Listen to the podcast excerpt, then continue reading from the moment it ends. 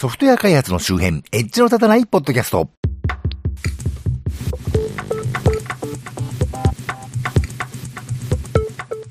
どうも、コンピューターで楽しいことをしたい人、そして、もう、ここまで来たら、もうお正月でいいんじゃないのと思っている、シナノの国国民、マッチこと町田です。というわけで、ちょっと遅くなりましたが、今月も最先端とは言い難い地方在住の私が、独断と偏見でちょっと気になったテック関係を中心とした、ネット上の話題を取り刀で紹介するコーナーです。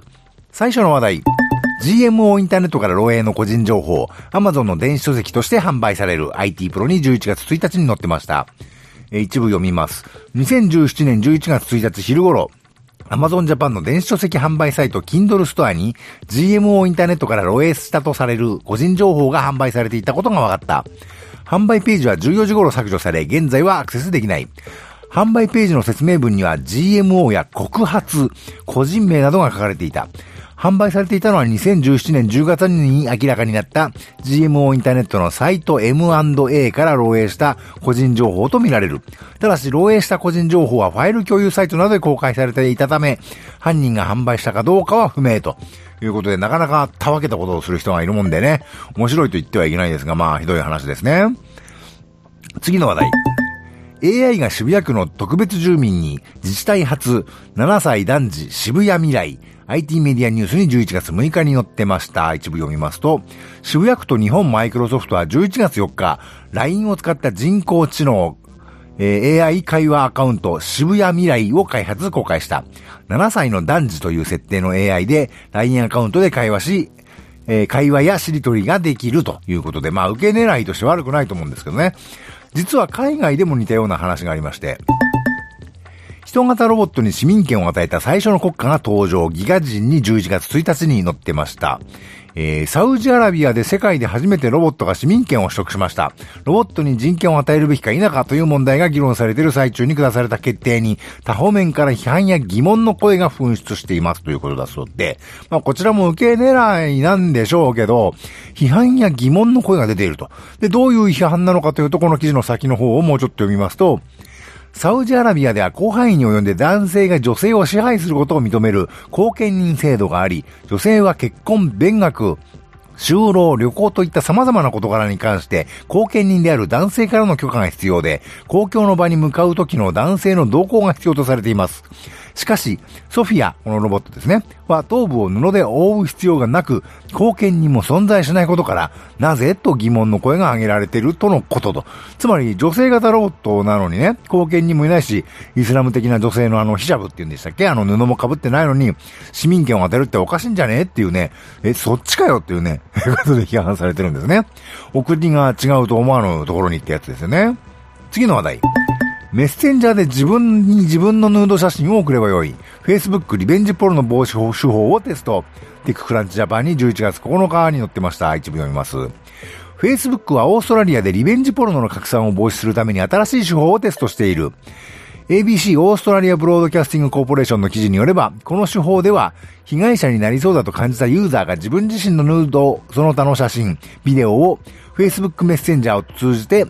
自分自身に起こることになる。Facebook はコンテンツを解析してハッシュを生成し、公開に同意を得てない露骨な内容とタグ付けし、その後の拡散を防ぐと。いうことで、まあ言わんとしてることはわかるというか、つまり同じような写真をね、提供されることで、あの、ディープラブに、ディープランとかでね、学習して弾こうってことなんでしょうけど、なんかおかしくねえというかね、あの、自分のエロ写真を拡散させないために自分からネットに自分のエロ写真をアップロードするってなんかもうわけわからん話だなと思いましたけどね。次の話題。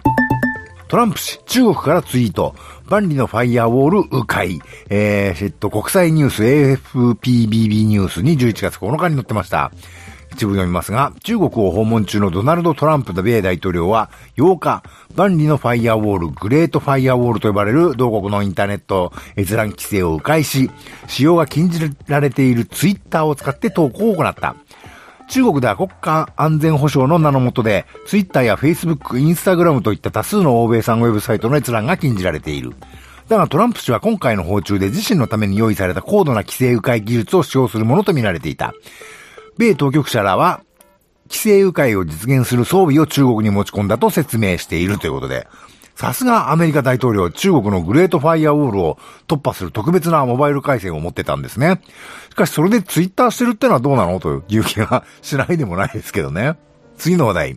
北朝鮮サイバー攻撃に力も国内パソコンがウイルス材料感染。大使館は機密守れぬフリーメール使用と、えー、産経ニュースに11月20日に出てました。一部読みますが、北朝鮮内で使われている相当数のパソコンがコンピュータウイルスに感染して別のサイバー攻撃に悪用されるなど、相次いで外部の侵入を受けていたことが19日、情報セキュリティ会社の調査で分かった。北朝鮮は外貨獲得などのために、えー、他国へのサイバー攻撃に力を入れているとされる一方で、セキュリティが不十分なフリーメールサービスが公共機関で利用されていることも判明、ネット環境をめぐるお粗末さや守りの弱さが浮き彫りになった。えー、中略しまして、一方北朝鮮の一部在外大使館では無料に、無料で手軽に使えるものの、ID とパスワードを盗まれると内容を覗き見される恐れがある Gmail や Hotmail などのメールサービスが利用されていることも分かった。日本の外務省の通信業務担当者は、フリーメールでは危なくて機密のやり取りができない、使用は考えられないと驚くと、えー、書いてあるんですが、これちょっと気になるのは後半のフリーメールがうんぬんってとこなんですけど、Gmail とか Hotmail ってのは2段階認証をちゃんと設定すればね、ID とパスワードだけではログインできないわけで、あの、そこらのね、ISP インターネットサービスプロバイダーとか、あの、携帯キャリアのメールよりよっぽど安全なんですけど、あの、この日本の外務省の通信業務担当者っていう人はどういう、ね、自分はどういうメールシステムを使ってるのかなと。まあ、きっと専用のね、兵域網にね、あの VPN とか、まあその VPN よりもっとなんかね、特殊の専用な技術でね、つなが、え、つなげて、そこにメールサーバーがあったりするんじゃないかなと、なんとなくね、想像するわけですけど、Gmail や Hotmail が考えられないほど脆弱だというわけですね。国家機関ですからね。どんだけすごい環境なんだろうと、ちょっと想像しちゃいましたけどね。次の話題。Spotify 音楽共有サービスの Soundtrap 買収、コラボ機能強化 IT メディアニュースに11月19日に載ってました。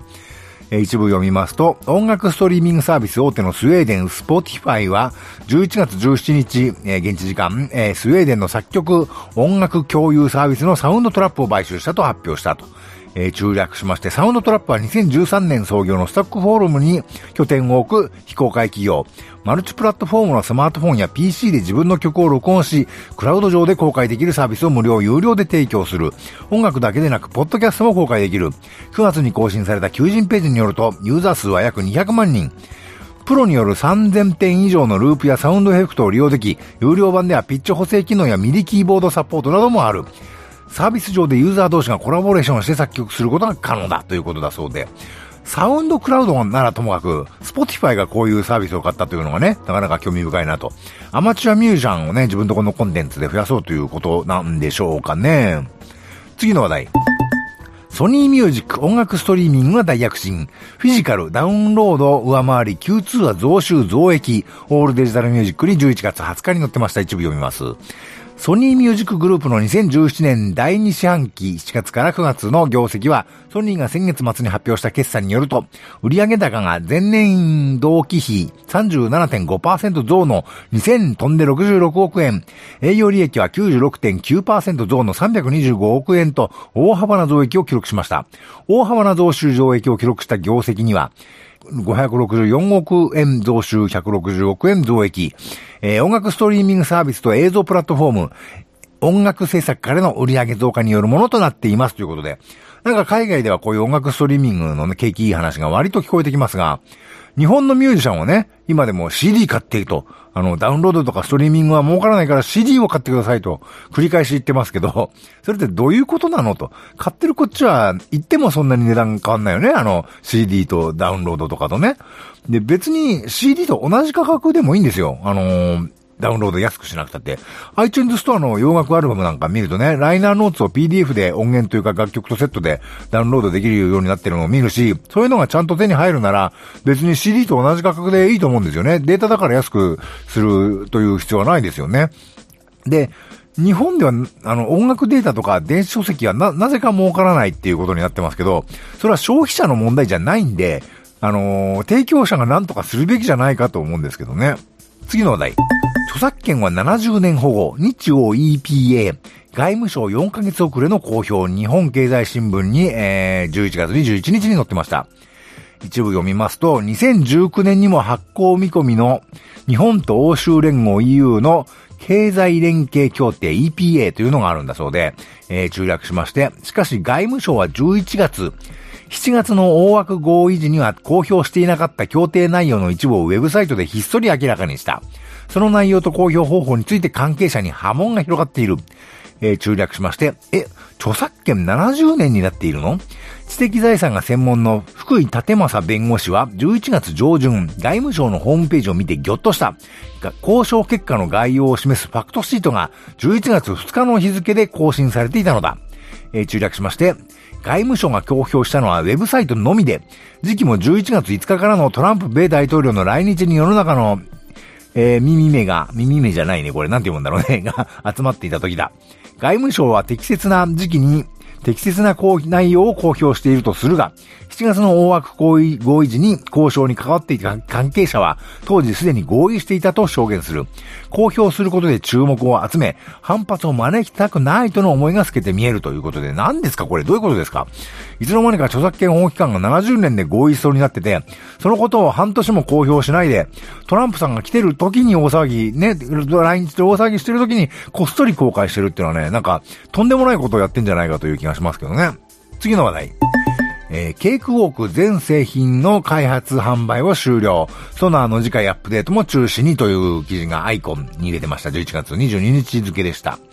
えー、一部読みますと、ギブソンブランドは、2017年11月17日米国時間、ケークウォーク製品の積極的な開発や生産を中止すると発表しました。これによって日本にユーザーの多いソナーもアップデートやサポートが事実上終了することになります。えー、中略しまして、ギブソンブランズはその昔、ビジョンを開発していたオプコードシステムを買収、ほどなく業務を終了させてしまった前科がありますが、ケークウォークも同じような結末を迎えてしまいました。 SONAR は日本では人気の高い DAW だけに、今回の発表は非常に残念ですということで、あの、私も昔何度か言ってますけど、あの DTM のソフトを作っててね、 Music Pro っていうやつだったんですけど、あの、 Opcode の Vision が出た時はね、黒船襲来って感じで、あの、カモンの Recomposer ともどもね、どっかりとやられたもんです、だったんですけど、その Vision もね、あっさりダメにしちゃってギブソンひでえなと思ったもんですが、えー、そのはも終わるのかということでね、感慨深いものがありますな。次の話題。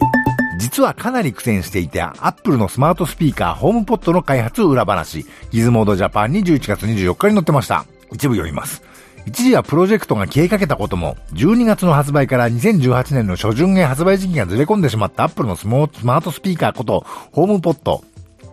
アマゾンのエコーシリーズ、グーグルの Google ホームシリーズに先を越されて、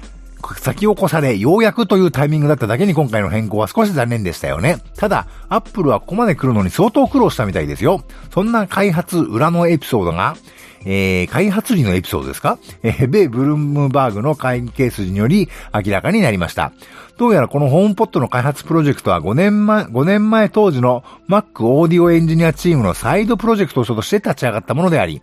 あくまで BOSE や JBL に負けないビームフォーミング技術を採用した高音質スピーカーを作ることを目標に始まったんだとかということで、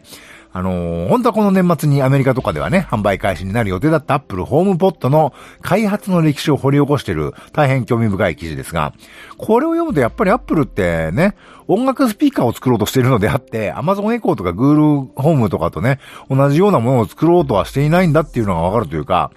あの、アレクサや Google アシスタントみたいなね、いろんな他のサービスと連携する高度な、えー、大規模インターネットサービスを、そういうのが一番苦手な Apple なんかが作れるのかっていうのはすごい疑問なんですけど、この記事を読むとね、やっぱりそういうのは作ろうとはしてないじゃんと思わせるものでね、なかなか興味深いなと思いました。次の話題。時価総額で Facebook 超え、中国 IT 企業テンセントってどんな会社？ギズモードジャパンに11月29日付で載ってました。えー、一部読みますと、テンセント、中国の IT 企業です。つい先日、時価総額が Facebook を超えたということがニュースになり、その名前を目にした人も少なくないことでしょう。なんせ時価総額5300億ドル、約59兆、約59兆円ですからね。世界の企業で5番目です。さて、そもそもテンセントってどんな会社なのでしょう中国の WeChat とかの会社がね、あのー、Facebook を時価総額で超えたということでね、もう記事消えちゃったんで、あの、リンクしませんけど、NHK によるとね、上野と秋葉原の JR の駅ビルのアトレで、アリペイと WeChat Pay のね、電子決済が支払いできるように最近になったというニュースもありました。中国のインターネットというとね、さっきのトランプの西洋回線の話もありますけど、なんか制限されているっていう話ばっかり目が行きがちですけど、実はものすごく発達していて、そういうお金の支払いはもちろん、国民のいろいろな信用情報も含めて、ありとあらゆるものがね、インターネット上でやり取りされていて、日本の今の現状から見るとものすごい中国の方が未来国家みたいになってるという面がありましてね。だからこそ他国との接続は制限しているんだという面もあるようです。というわけで中国はね、これまでとちょっと違った意味でまた面白くなってきてるようですね。さて、このコーナーでご紹介予定の各種の話題はこの番組の Twitter アカウント及び Facebook ページ及び、えー、Google プラスページで随時流しています。それをご覧になると私が何の話をしようとしているのかなんとなくわかると思いますので、コメントなどいただけるとその話題を取り上げる可能性が高くなるかもしれませんし、コメント内容を番組で紹介させていただく場合もあるかもしれません。今回紹介した各話題はこの番組のショーノートからリンクを貼っておきますので、この番組の配信サイトまたは現在お聞きのポッドキャストアプリの画面からご参照ください。